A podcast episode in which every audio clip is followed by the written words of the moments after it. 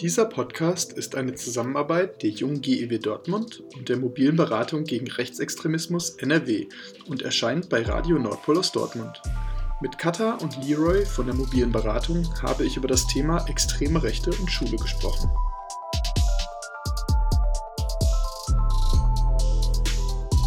Hallo ihr beiden, schön, dass ihr da seid. Hallo. Hallo. Ihr arbeitet beide für die mobile Beratung gegen Rechtsextremismus. Was ist denn eigentlich die mobile Beratung und was macht ihr so? Ja, die mobile Beratung ist ein Beratungs- und Unterstützungsangebot, das äh, ja allen Menschen offen steht, die sich mit ähm, extrem rechten, rassistischen, antisemitischen Erscheinungsformen auseinandersetzen wollen oder müssen, so sagen wir es immer. Ähm, es ist ein Angebot, das schon ähm, ja auch durchaus eine etwas längere Geschichte hat, so was ähm, schon in den 90ern, also ja vor über 25 Jahren auch in den, äh, in den ostdeutschen Bundesländern entwickelt wurde, aus der Zivilgesellschaft heraus, auch dort gedacht als ähm, Unterstützungsangebot gerade für Menschen im ländlichen Raum in der Auseinandersetzung mit Neonazis und ähm, das sich halt über die Jahre ähm, auch quasi bundesweit dann eben verbreitet hat und ähm, mittlerweile auch gefördert wird ähm, vom, vom Bund und vom Land ähm, und ja, vor allem eben einen Anspruch hat, Menschen in ihren unterschiedlichen Kontexten, seien es nun ähm, Bündnisse, Initiativen, Schulen, ähm, Wohlfahrtsorganisationen, Gewerkschaften, aber auch durchaus im wirtschaftlichen Bereich zu unterstützen. Ähm, es können ganz klassisch, ähm, sind es die Anfragen, die wir dort erhalten, ganz klassisch von, von ja, Neonazis in der Eckkneipe, sag ich mal, Schmierereien, aber eben auch hin zu, sag ich mal, Phänomenen, die eher so im Bereich ähm, Alltagsrassismus liegen, die jetzt vielleicht nicht direkt mit einer extrem rechten Szene in Verbindung stehen. Ähm, da sind wir eben ansprechbar und unterstützen eben aufsuchen. Das meint so ein bisschen Name mobile Beratung. Also wir fahren eben in der Regel zu den Menschen hin und versuchen sie dort eben vor Ort zu unterstützen. Was sind denn typische Probleme, mit denen Schulen auf euch zukommen? Ja, also es ist ähm, natürlich unterschiedlichst. Also Leroy und ich arbeiten ja in zwei unterschiedlichen Regionen in NRW. Das heißt, auch je nachdem, wie da so die ja, Szene der extremen Rechten sich konstituiert, macht das natürlich ähm, gegebenenfalls nochmal einen Unterschied. Aber ein Problem, das auf jeden Fall gerade extrem virulent ist, sind rechte, rassistische, menschenverachtende Postings in WhatsApp-Gruppen von Schülerinnen und Schülern. Das heißt, äh, Schulen kommen auf uns zu, vor allen Dingen eben Lehrerinnen und Lehrer, die auf irgendeine Art und Weise davon erfahren haben, dass in WhatsApp-Gruppen solche Postings gesendet wurden und es braucht jetzt irgendwie einen Umgang damit. Ähm, meistens geht das einher auch mit diskriminierenden Sprüchen, Tätigkeiten, wie auch immer, im Klassenzimmer, auf dem Schulhof, ähm, gegenüber Lehrerinnen und Lehrern oder Schülerinnen und Schülern, die von unterschiedlichsten Ungleichwertigkeitsvorstellungen betroffen sind. Und genau, es geht jetzt, ähm, gibt schon auch Anfragen zu, ja, es gibt rechtsorientierte oder extrem rechte Schülerinnen und Schüler. Das ist aber eigentlich, also mindestens bei uns im Regierungsbezirk, ich arbeite in Münster, relativ selten der Fall. Und es geht schon in den meisten Anfragen um ja, das, was sich vielleicht um so einen Begriff wie Alltagsdiskriminierung oder Alltagsrassismus drumherum rankt. Genau, vielleicht kann Leroy da nochmal ergänzen. Hm.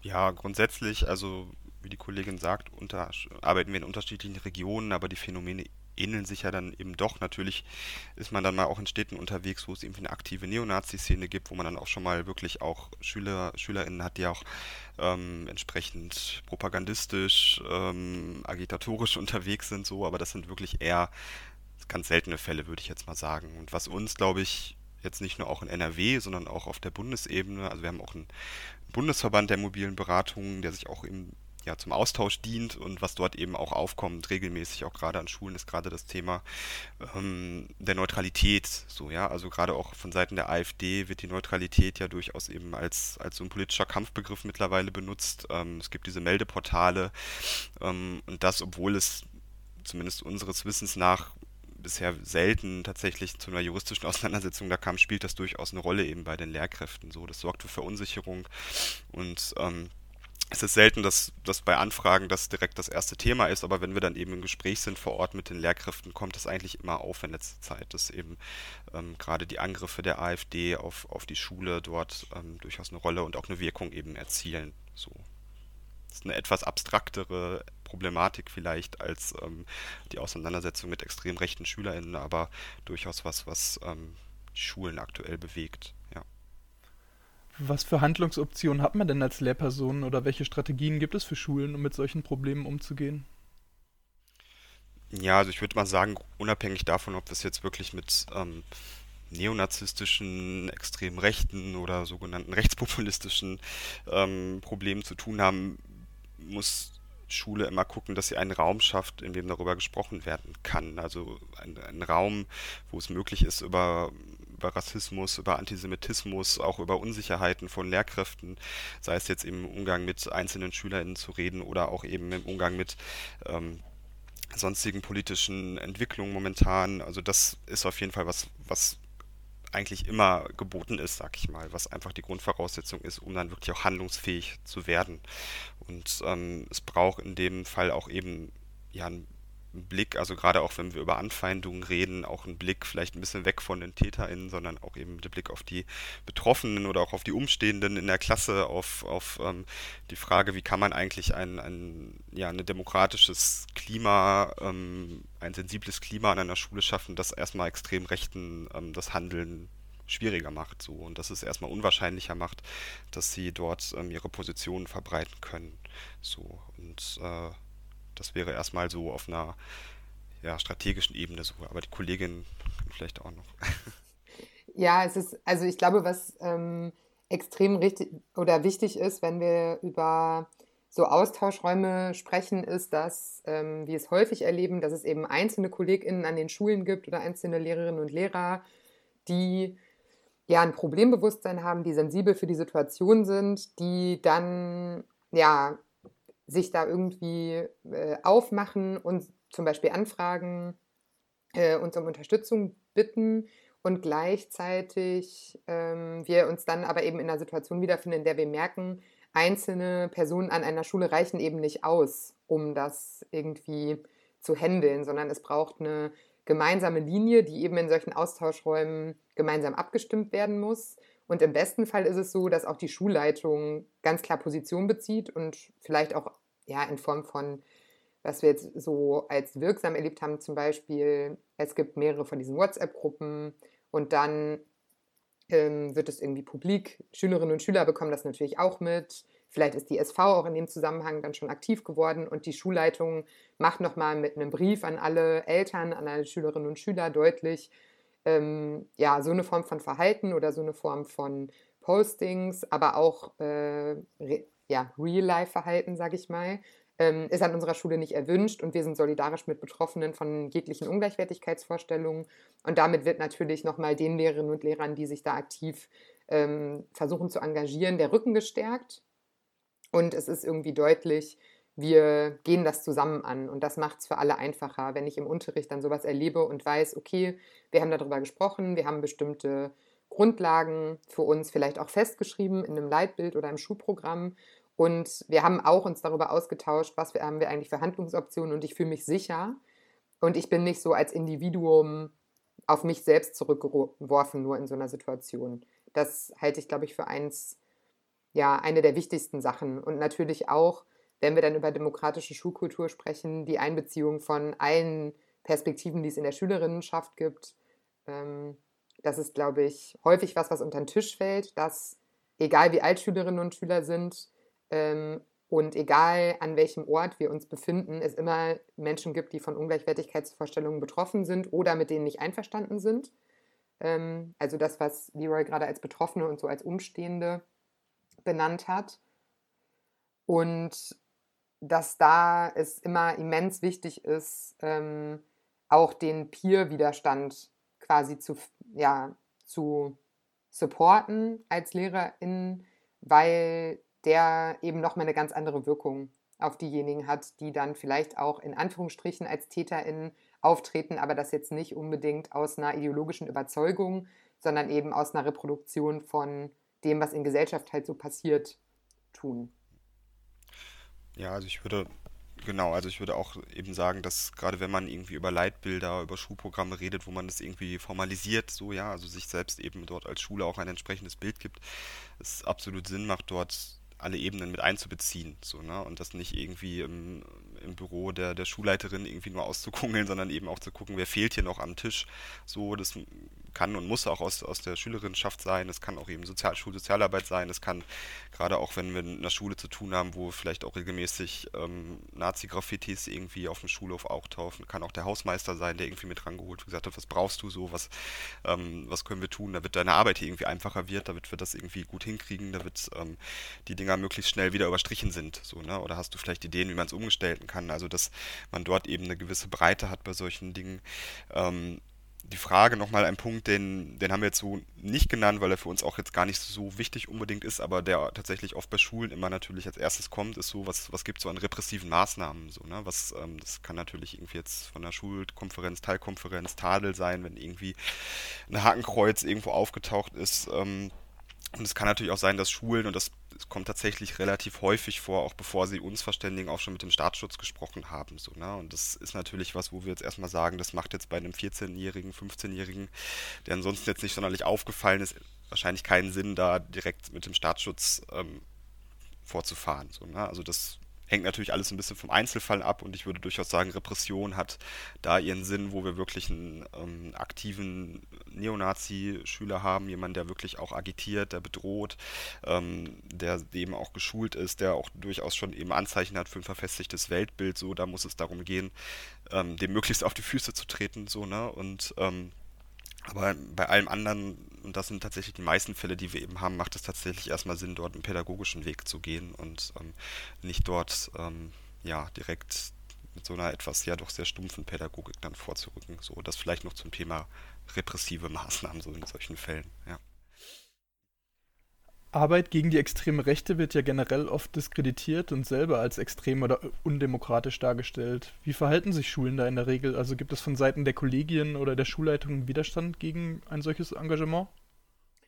Hm, wir würden das vielleicht weniger als äh, Widerstand bezeichnen und es gibt also eine ganze Reihe an unterschiedlichsten Erfahrungen, die wir da so machen. Also alles von absoluter Unterstützung bis hin zu ja, vielleicht so einer Form von Einzelkämpferinnenschaft von einzelnen KollegInnen, die dann da für die Sache brennen, aber sonst wenig Support bekommen. Aber in der Regel ist es dann eher so ein, ähm, vielleicht auch die Angst vor der Auseinandersetzung, weil es eben die Angst davor gibt, so diskreditiert zu werden. Also ich habe es jetzt selten oder kann mich jetzt an keine Situation erinnern, in der dann von Seiten des Rests des Kollegiums ähm, oder der Schulleitung quasi eine ja, eine Diskreditierung des Engagements als ähm, nicht demokratisch oder so geschehen wäre, eher, dass es ja häufig Überforderung mit der Situation gibt, so eine Angst davor, oh, wenn das öffentlich wird, dann haben wir ein Imageproblem, dann melden sich hier keine Schülerinnen und Schüler mehr an, dann sind wir so bekannt als äh, eine Schule, die ein Problem mit Nazis hat. Das will man natürlich nicht. Ähm, und häufig ist es natürlich auch eine Form von Unwissenheit, also sich einfach nicht damit beschäftigt zu haben und deswegen sich da so ein bisschen gegen zu versperren vielleicht. Ähm, wir machen aber auch eine ganze Reihe von Erfahrungen, wo es ein total gutes Feedback an den Schulen gibt und die sich freuen, dass wir dann kommen und mit denen da irgendwie zusammen versuchen, Handlungsmöglichkeiten zu entwickeln. Insgesamt ist natürlich aber auch nochmal die Frage, es kommt natürlich nicht jede Schule in NRW als Beratungsfall zu uns und so eine ganz allgemeine Aussage kann man, also genau, es ist natürlich nur ein kleiner Ausschnitt von Schulen, den wir irgendwie betrachten können. Das Thema Extremismustheorie oder auch die Hufeisentheorie war ja in letzter Zeit auch viel medial präsent und wurde auch viel kritisiert, was ja auch neu war. Könnt ihr dazu vielleicht äh, was sagen? Ja, mit Blick auf den schulischen Kontext, ähm, also gerade wenn wir jetzt eben Beratungsanfragen haben, wo auch wirklich ein konkreter Vorfall ist, also wo wir uns ähm, ähm, ja, sei es jetzt eben rechte Propaganda, Agitation, wie auch immer vorhanden ist, ähm, diskriminierende Äußerungen, Rassismus, Antisemitismus, ist in der Regel, kommt das eigentlich selten zutage. Also es ist dann nicht so, dass jemand kommt so im Sinne von, naja, ist schön und gut, dass Sie jetzt hier sind, äh, liebe mobile Beratung, aber was ist denn mit dem Linksextremismus oder mit dem Salafismus? So, das sehe ich eigentlich eher selten. Also es kommt höchstens mal, dass sich das eben jetzt auf, auf äh, LehrerInnen-Fortbildung mal, ne, also dass dort mal jemand kommt und sagt, hier, was ist denn mit G20 und Hamburg und so. Ähm, schön und gut, dass wir jetzt hier über rechten Terror und so reden, aber was ist denn eigentlich mit linker Gewalt? So, das kommt durchaus vor, wie auch eben in anderen gesellschaftlichen Bereichen so. Ne? Es sind aber tatsächlich eher einzelne Stimmen und ähm, aber natürlich weiß man nicht, was eben in Vorgesprächen kommt. Ich kann mir auch vorstellen, dass ähm, das durchaus eine Rolle spielt, so auch bei der einen oder anderen Schulleitung. Ähm, aber wie gesagt, wenn wir jetzt so vor Ort sind, merken wir das jetzt so in dem Sinne nicht so, ja. Ja, und ich glaube, wenn das in Fortbildungen zum Beispiel eine Rolle spielt, also wenn so Fragen kommen zu, äh, okay, was ist denn mit anderen extremistischen ähm, Phänomenen beschäftigen Sie sich damit auch? Also das wird an uns manchmal gefragt.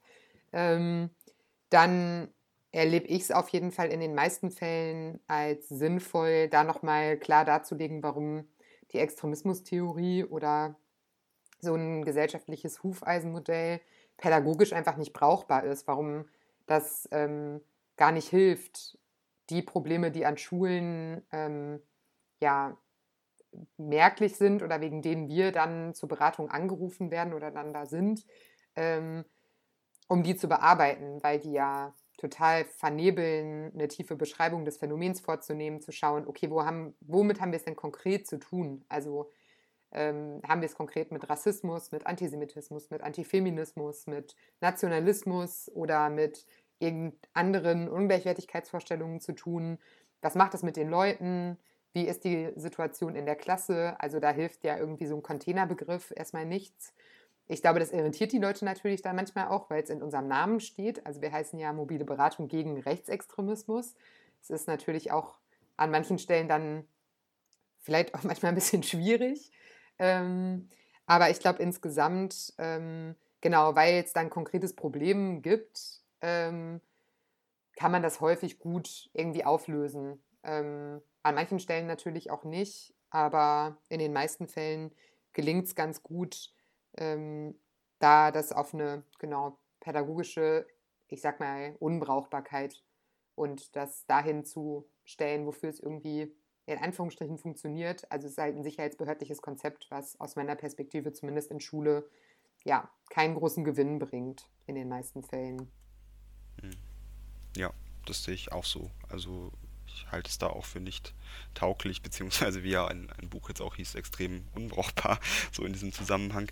Ähm, und klar, also es führt eben dazu, eben, also natürlich brauchen wir Diskurse über, über rechte Gewalt, über rechten Terror, aber es darf nicht dazu führen, dass man quasi Alltagsrassismus entthematisiert eben dadurch, ja, und dass man eben nur noch in diesen Extremen denkt und äh, quasi damit die Probleme auch ja eben aus, aus der eigenen aus, der, aus dem eigenen Zusammenleben rausschiebt so, ne, und externalisiert. So. Und das ist in Schule problematisch, aber eben auch in anderen Bereichen so. Und genau, aber die Pädagogik, also die Schule hatte eigentlich die Räume, es auch anders zu machen, so, ne, und die Zeit, andere Konzepte dort und genauer hinzugucken. So. Mhm. Wie sind denn Schülerinnen zu erkennen, die mit der extremen Rechten sympathisieren oder vielleicht sogar schon ein Teil davon sind?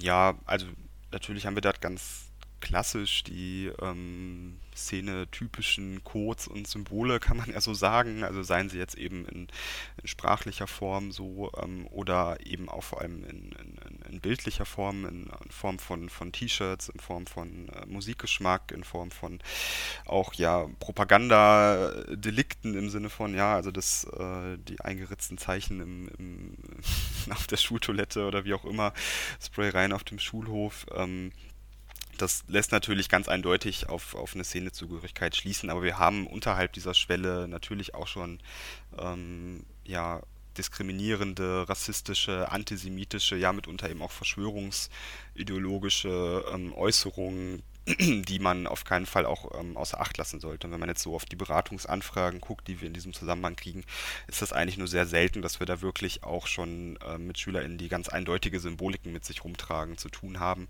sondern eher unterhalb dieser Schwelle unterwegs sind. Also es ist selten, dass man dort wirklich schon aktive Kader sitzen hat, sondern eben eher vor allem ähm, ja, junge Menschen, die ähm, ja erste Kontakte mit, mit der Ideologie haben, die vielleicht auch schon erste Kontakte mit, mit Szenen gemacht haben, aber die jetzt noch nicht so als vollwertig ähm, mit einem abgeschlossenen rechten Weltbild, wenn man das so nennen möchte, herumlaufen, sondern die sich eben dort gerade noch auf einer, auf einer Findungsphase, sag ich jetzt mal, fin äh, befinden. So, ja. Und ähm, das macht natürlich einen Unterschied im Umgang so auf jeden Fall. Also wenn man dort einen aktiven Kader sitzen hat, ist es natürlich, der in der Szene unterwegs ist, ein ganz anderes ähm, Bedrohungsszenario auch und auch eine andere Herausforderung auch für die Lehrkräfte so, weil dort hat man es dann eben auch ähm, mit, mit jemandem zu tun, der ein geschlossenes Weltbild hat, mit dem man anders argumentieren, mit dem man vielleicht auch ganz anders reden muss, ähm, als mit jemandem, der dort vielleicht noch ähm, gewissen Schwankungen unterliegt und vielleicht erst Bruchstücke dieser Ideologie erst vertritt. So.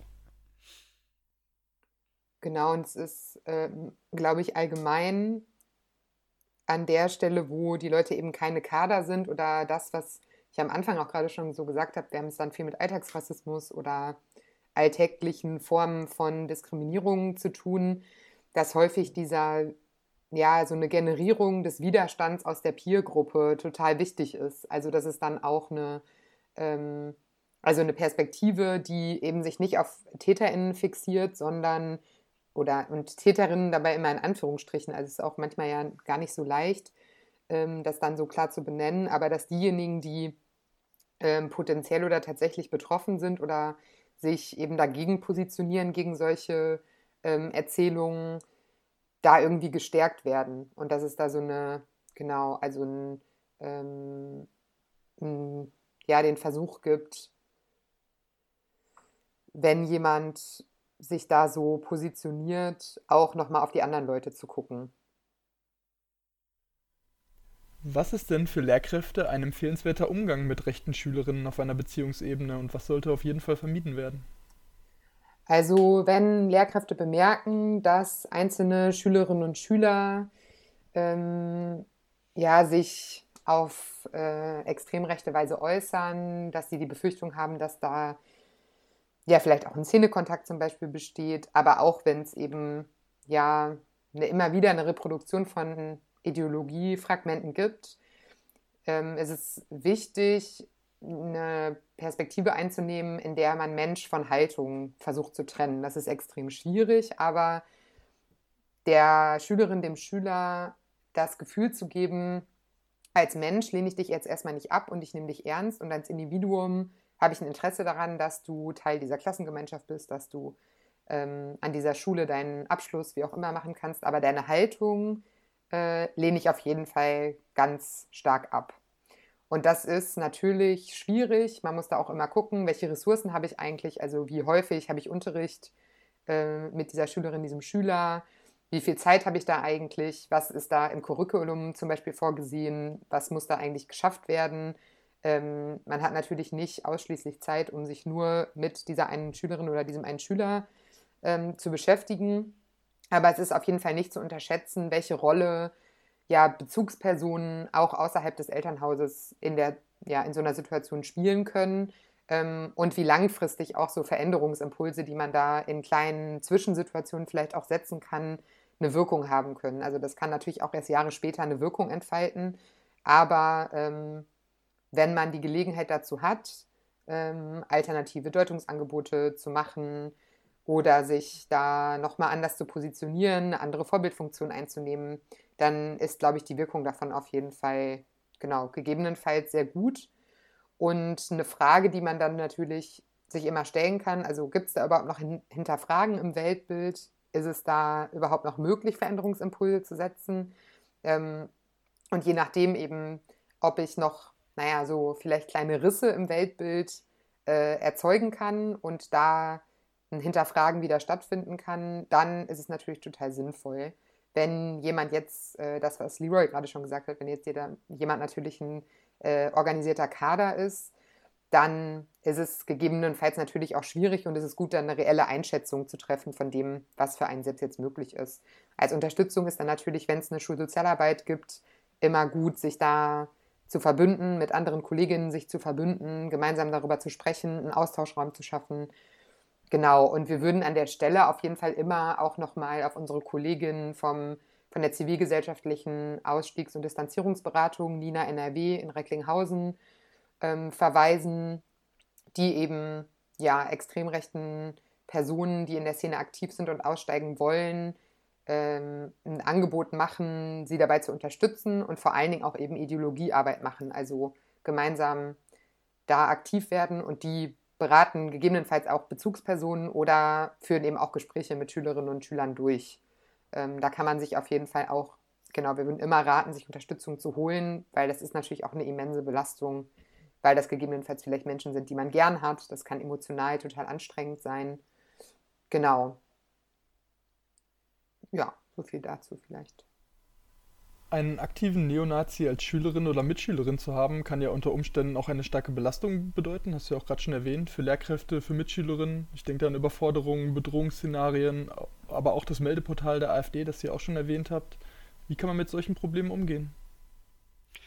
Ja, das ist tatsächlich eine große Belastung, würde ich sagen. Es spielt dort mitunter auch ähm, ja, sicherlich, wenn man jetzt auf die Profession guckt, auch, auch eine gewisse Frustration mit rein, natürlich. So, wenn ich jetzt als Geschichtslehrer ähm, zwei Jahre mit, mit, mit dem Schüler irgendwie verbracht habe, Geschichtsunterricht und ähm, stellt sich irgendwie raus, der ist jetzt gerade irgendwie so in einer, rechten Szene unterwegs oder vertritt irgendwie geschichtsrevisionistische Ansichten so, das wirft sich natürlich auch ähm, irgendwie auch auf, auf mein eigenes Arbeiten so ein bisschen zurück und stellt natürlich, lässt, lässt natürlich auch die Frage aufkommen, so was habe ich eigentlich getan irgendwie und hat das überhaupt irgendwie eine Wirkung, so, ne, also es kann eben auch da frustrierende Züge haben, weil man eben da doch oft sehr viel Zeit auch mit den jungen Menschen da verbringt und ähm, sich dann eben auch dort in seiner Profession eben hinterfragt so ein bisschen. Ne? Aber das, das hatte die Kollegin gerade auch schon gesagt, es muss auch darum gehen, eben realistische Zielsetzungen zu haben, so in der pädagogischen Arbeit. Ja, also dass man dort eben guckt, ähm, ja, es schafft, es kann vielleicht nicht gelingen, da einen vollkommenen, ähm, eine vollkommene Abkehr ideologisch irgendwie zu erwirken, aber dass man zumindest irritiert, dass man Fragen aufwirft,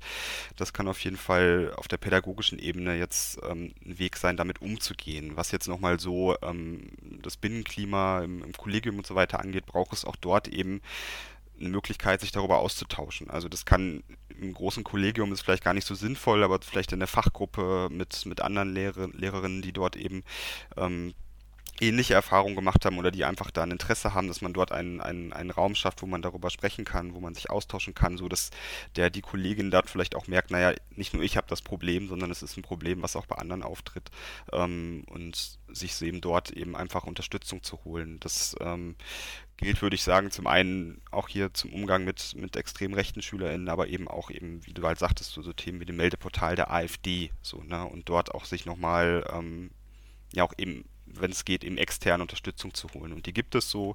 Ähm, es gibt Beratungsangebote zu den Punkten. Ähm, ist gerade auch eben zum Thema Neutralität so sich dort auseinanderzusetzen und zu gucken, naja, das, dieser Vorwurf der AfD ist eben einfach haltlos, so gerade auch mit Blick auf Schule. Ähm, und dort ähm, ja sich mit Expertise dem Themen dazu, darzustellen. Ja. Genau, und ich würde an der Stelle vielleicht noch ergänzen, ich glaube auch für Schülerinnen und Schüler ist so ein Austauschraum total wichtig.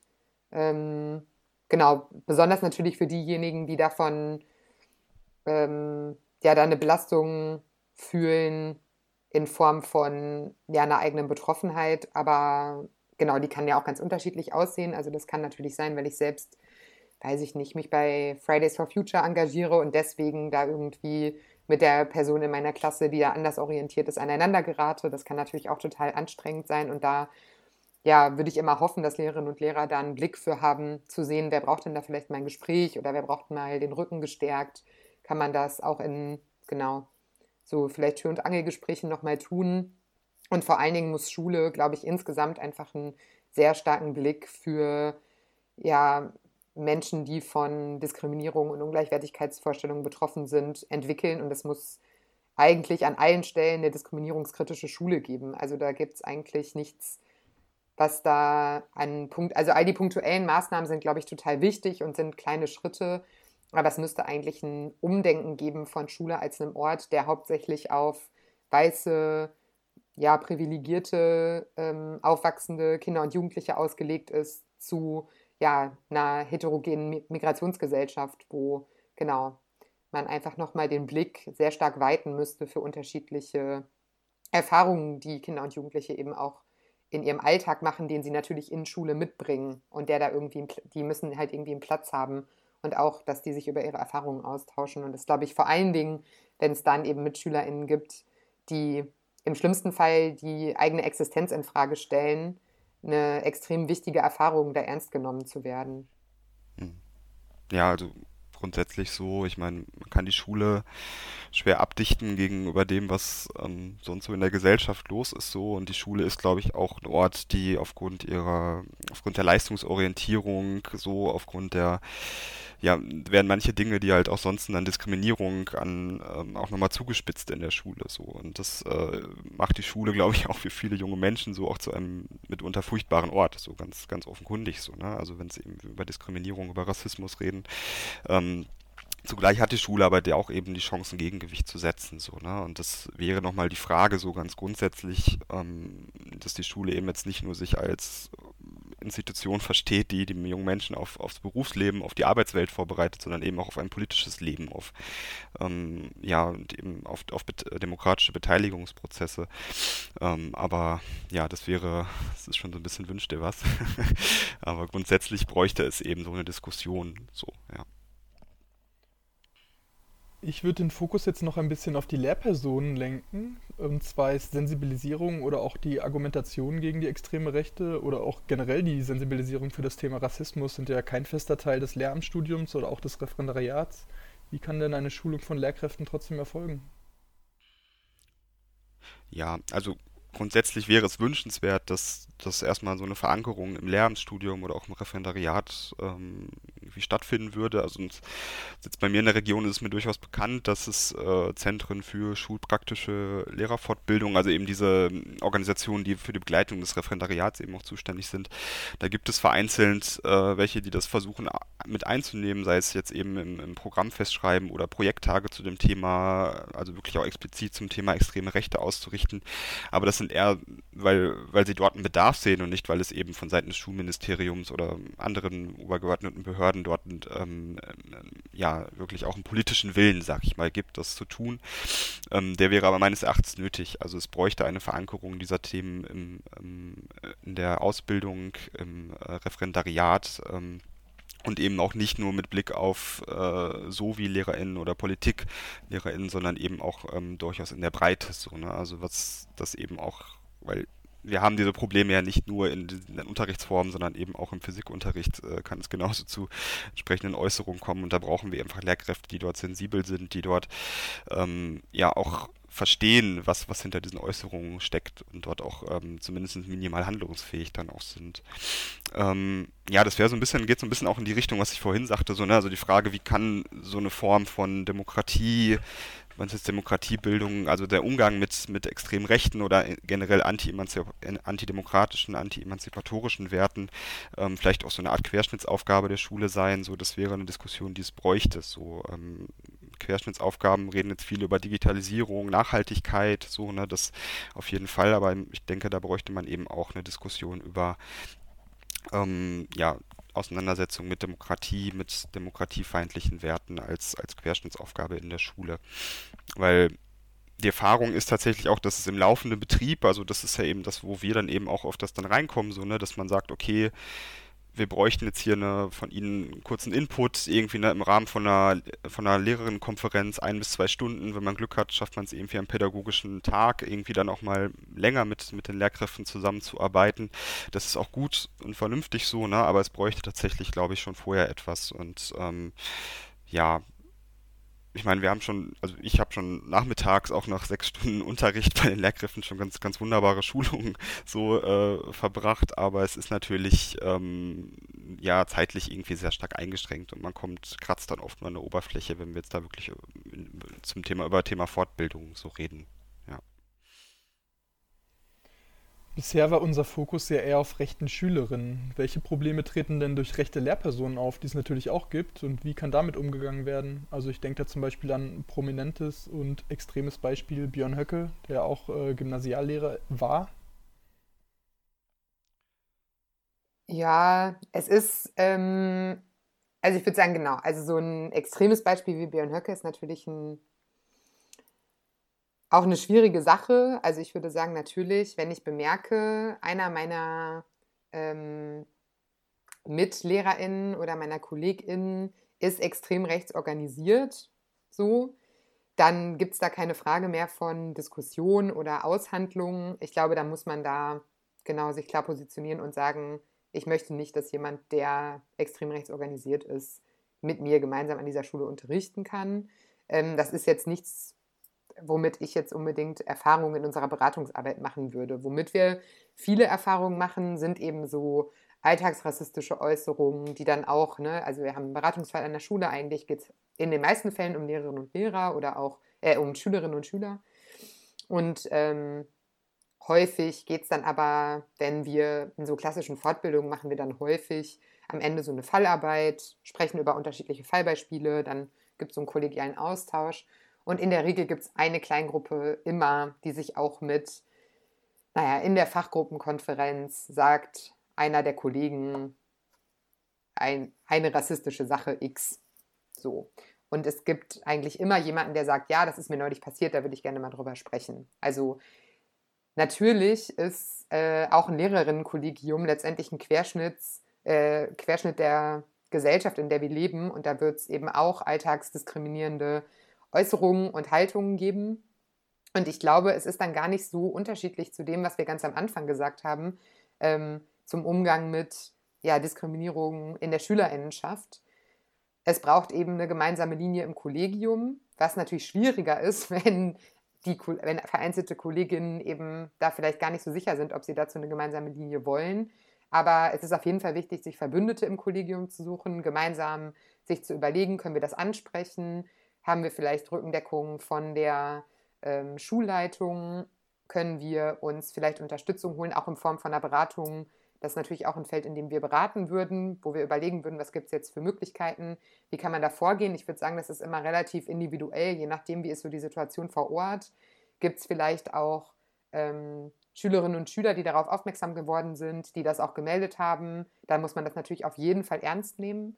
Ähm, das ist schon auch eine Erfahrung, die vielleicht einzelne Schülerinnen und Schüler machen, die dann sagen, hier, der hat was zu mir gesagt, da habe ich mich rassistisch diskriminiert gefühlt oder das fand ich nicht okay. Natürlich auch, also jede Form von Sexismus spielt da, also da spielt es häufig auch eine Rolle oder homosexuellen Feindlichkeit so.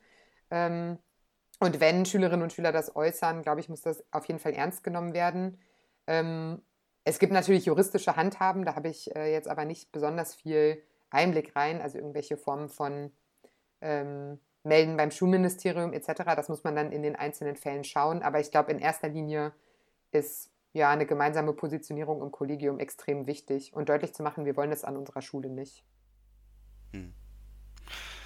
Ja, also genau, also es ist tatsächlich so, dass wenn man so dienstrechtlich so ein bisschen guckt, ähm, ist es dort schwierig, ähm, außer es kommt jetzt irgendwie raus, die Lehrkraft ist irgendwie in der NPD unterwegs oder ähm, durchaus kann jetzt auch ja die ähm, eventuelle Beobachtung der AfD durch den Verfassungsschutz ähm, auch da ein Hebel sein. Also ne, die können dann eben von vom Verweis auch bis zur, bis zur Entfernung aus dem Dienst eben reichen dort die Konsequenzen grundsätzlich. Aber wenn jetzt nicht so eine organisatorische Anbindung äh, besteht, so ist es dort sehr schwierig ähm, und es bräuchte eben den Nachweis, dass eben die Lehrkraft wirklich im Unterricht äh, gezielt und ähm, durchgängig äh, diskriminierend sich verhält so, ja, und entsprechend ihr Weltbild dort übersetzt.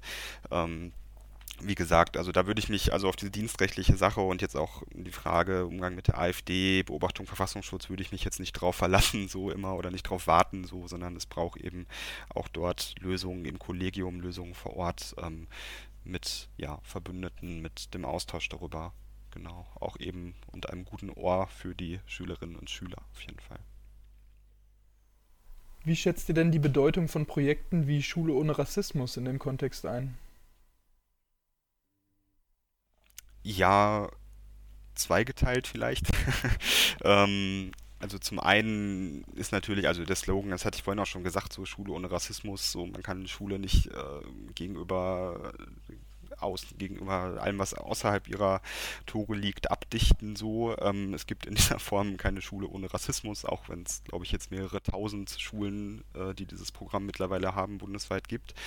Ähm, Ja, also man kann sicherlich über, über den Titel, über auch ähm, ja diese sehr starke Fokussierung auf so ein Label, ähm, auf so eine Plakette irgendwie reden. Grundsätzlich aber, und das sehen wir jetzt gerade, also in, in meinem Bereich, wo wir beraten, ähm, zum einen das östliche Ruhrgebiet so, ne, aber eben auch das Sauerland, das Siegerland, wo wir unterwegs sind. Und da merken wir tatsächlich, dass gerade dort in Landkreisen, in Kommunen, wo es sonst nicht viel an Zivilgesellschaft gibt, vielleicht, wo es jetzt nicht die klassischen Bündnisse, runden Tische gibt, wie wir sie in den größeren Städten haben, die Schulen ohne Rassismus ähm, tatsächlich mit die einzigen Akteure sind, die dort wirklich auch ähm, ja, regelmäßig Aktionen machen, die dieses Thema hochhalten, die dafür sorgen, dass ähm, ja mit gewissen Abständen auch mal was darüber in der Zeitung steht. So, ja, also dann ist eine ganze Seite über ähm, den Projekttag der Schule da drin, die auch dafür sorgen, dass Lokalpolitik auch dort, dort auch so ein bisschen in die Pflicht genommen wird. Ähm, also da sehe ich das auf jeden Fall für einen Raum, dieses Thema überhaupt erstmal anzusprechen. So ja, in, in, gerade in Gegenden, wo man ansonsten kaum mit diesen Themen ähm, in Kontakt kommt, im schlimmsten Fall so, wo es ähm, kaum kritische Auseinandersetzungen damit gibt, ähm, wenig Problembewusstsein so im ländlichen Raum ist die Schule ohne Rassismus schon eine Möglichkeit, dieses Thema dahin zu tragen. So und äh, SchülerInnen damit ähm, vielleicht das erste Mal und ähm, vielleicht auch fruchtbar damit ähm, zu sensibilisieren. So, das sehe ich dort, da, so, da sehe ich so ein bisschen die Vorzüge dieses Projektes so natürlich. Ähm, genau. Dortmund ist ja neben anderen Städten eine Stadt mit starker rechten Szene. Was macht es denn für einen Unterschied, in einer solchen Stadt in einer Schule tätig zu sein? Ja, also im schlimmsten Fall ist natürlich ähm, die ähm, eine, eine lokale Szene vor Ort geht die mit Bedrohung, mit Agitation, wirklich auch mit einer professionellen Form sag ich jetzt mal in Anführungsstrichen professioneller Form, rechte Agitation einher. So. Ähm, die Bedrohung ist dadurch höher natürlich für das Umfeld, sich damit auseinanderzusetzen. Ähm, aber das darüber hinaus ähm, würde ich jetzt sagen, ist das Thema überall gleich wichtig. So, ja? Also man kann natürlich darüber reden, ob man in, in Städten, wo das nochmal besonders virulent ist, jetzt in Dortmund oder vielleicht auch in Hamm, ähm, dass man dort ähm, das vielleicht auch mit in die didaktische Jahresplanung so nimmt, dass man überlegt, okay, wie können wir das Thema im Sovi-Unterricht äh, 12. Klasse vielleicht mal aufgreifen, so, wie können wir uns dort ähm, grundsätzlich mit aktuellen Erscheinungsformen der extremen Rechten auseinandersetzen, so was ich generell auch wie gesagt, eigentlich generell für wichtig halten würde, jetzt nicht nur eben, wenn wir uns in der Schule mit extremer Rechte auseinandersetzen, nicht nur einen Vergangenheitsbezug zu haben, sondern auch zu gucken, wie sehen aktuelle Erscheinungsformen ähm, der extremen Rechten aus, rechter Terror, rechte Gewalt, so dass es nicht nur eine Historisierung dort stattfindet, so, ähm, aber vielleicht dort in Städten, wo es eben diese Szenen unterwegs sind, dort nochmal einen Fokus zu legen, ähm, aber auch da kann man gucken, gibt es irgendwie auch vor Ort zivilgesellschaftliche Initiativen, die sich damit auseinandersetzen, die einladen, ähm, öffentliche Veranstaltungen machen, Vortragsveranstaltungen machen. Also das ist ja zum Glück auch das Gute, gerade wenn wir in solchen Städten wie Dortmund sind, ähm, dass es dort auch viele Menschen gibt, die sich dagegen engagieren, dass man dort auch als Schule ähm, die vielleicht auch mit einbeziehen kann so, ne, und sagen kann, hier, wir machen heute eine Vortragsveranstaltung, Podiumsdiskussion zu dem Thema und tragen so das Thema nochmal ein bisschen in die Breite. Und natürlich, wenn es tatsächlich auch wirklich jetzt zu Verteilung von Flyern, Flugblättern und so weiter kommt, da muss man auch nochmal dann einen Umgang mit finden. So, das ist jetzt in anderen Städten auch eher seltener. Ähm, genau. Verschwörungstheorien haben ja, glaube ich, schon immer eine hohe Anziehungskraft auf junge Menschen gehabt und wurden auch in der Vergangenheit zum Beispiel durch Musik propagiert. Gerade jetzt in der Corona-Krise ist, ist, dieses Thema ja nochmal sehr präsent und es existieren die wildesten Theorien, welche auch öffentlich von Prominenten geteilt werden. Was denkt ihr, welche Relevanz haben Verschwörungstheorien an Schulen? Ja, tatsächlich, also wenn du jetzt wirklich so mal wieder die unsere Beratungsperspektive nehmen, also was für Anfragen kriegen wir, würde ich sagen, zu Verschwörungstheorien eigentlich kaum. ähm, was ich, wo ich jetzt nicht daraus ableiten würde, dass sie kein Thema sind, sondern eher wahrscheinlich, dass sie jetzt nicht allzu, allzu problematisch wahrgenommen werden. So, ne? Es hatten durchaus schon Fälle, wo jetzt irgendwie auch um so ein WhatsApp-Klassenchat ging, ähm, es ging dann, ähm, war irgendwie ein Hakenkreuz oder ein anderer sehr eindeutig extrem rechte Symbolik das Thema, aber in dem Chat selbst gab es irgendwie auch ganz klar verschwörungsideologische ähm, Bildchen, Statements und so weiter, so, ne, die jetzt nicht in dem Sinne problematisiert wurden, wo jetzt kein Problem in dem Sinne so attestiert wurde, wie bei dem ganz eindeutig extrem rechten Symbol. Ja, Einstiegsdroge, also natürlich ist schwierig, so diesen Begriff. Also zum einen würde ich sagen, Verschwörungstheorien sind ja in vielen Fällen auch schon durchzogen von Antisemitismus und äh, krassen, wirklich herabsetzenden, also beinhalten einfach einfach schon sehr viel, was man auch in extrem rechter Ideologie findet und die Schnittmenge ist riesig.